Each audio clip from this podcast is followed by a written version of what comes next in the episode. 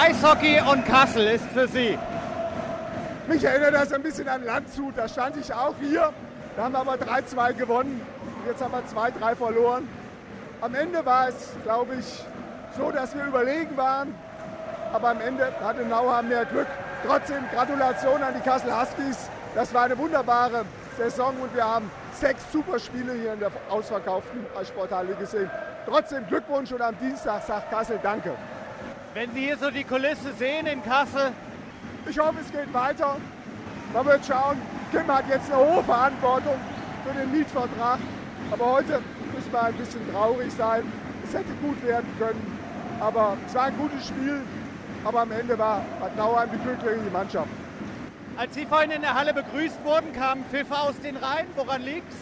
Ich weiß nicht, ob die mir galten oder der Spielsituation. Ich habe jedenfalls alles gemacht im Hintergrund, was man machen kann. Wir sind nicht Eigentümer der Halle, aber mein Herz schlägt für die Huskies. Wie geht's weiter mit der Halle? Was glauben Sie? Geht Eishockey überhaupt weiter in Kassel?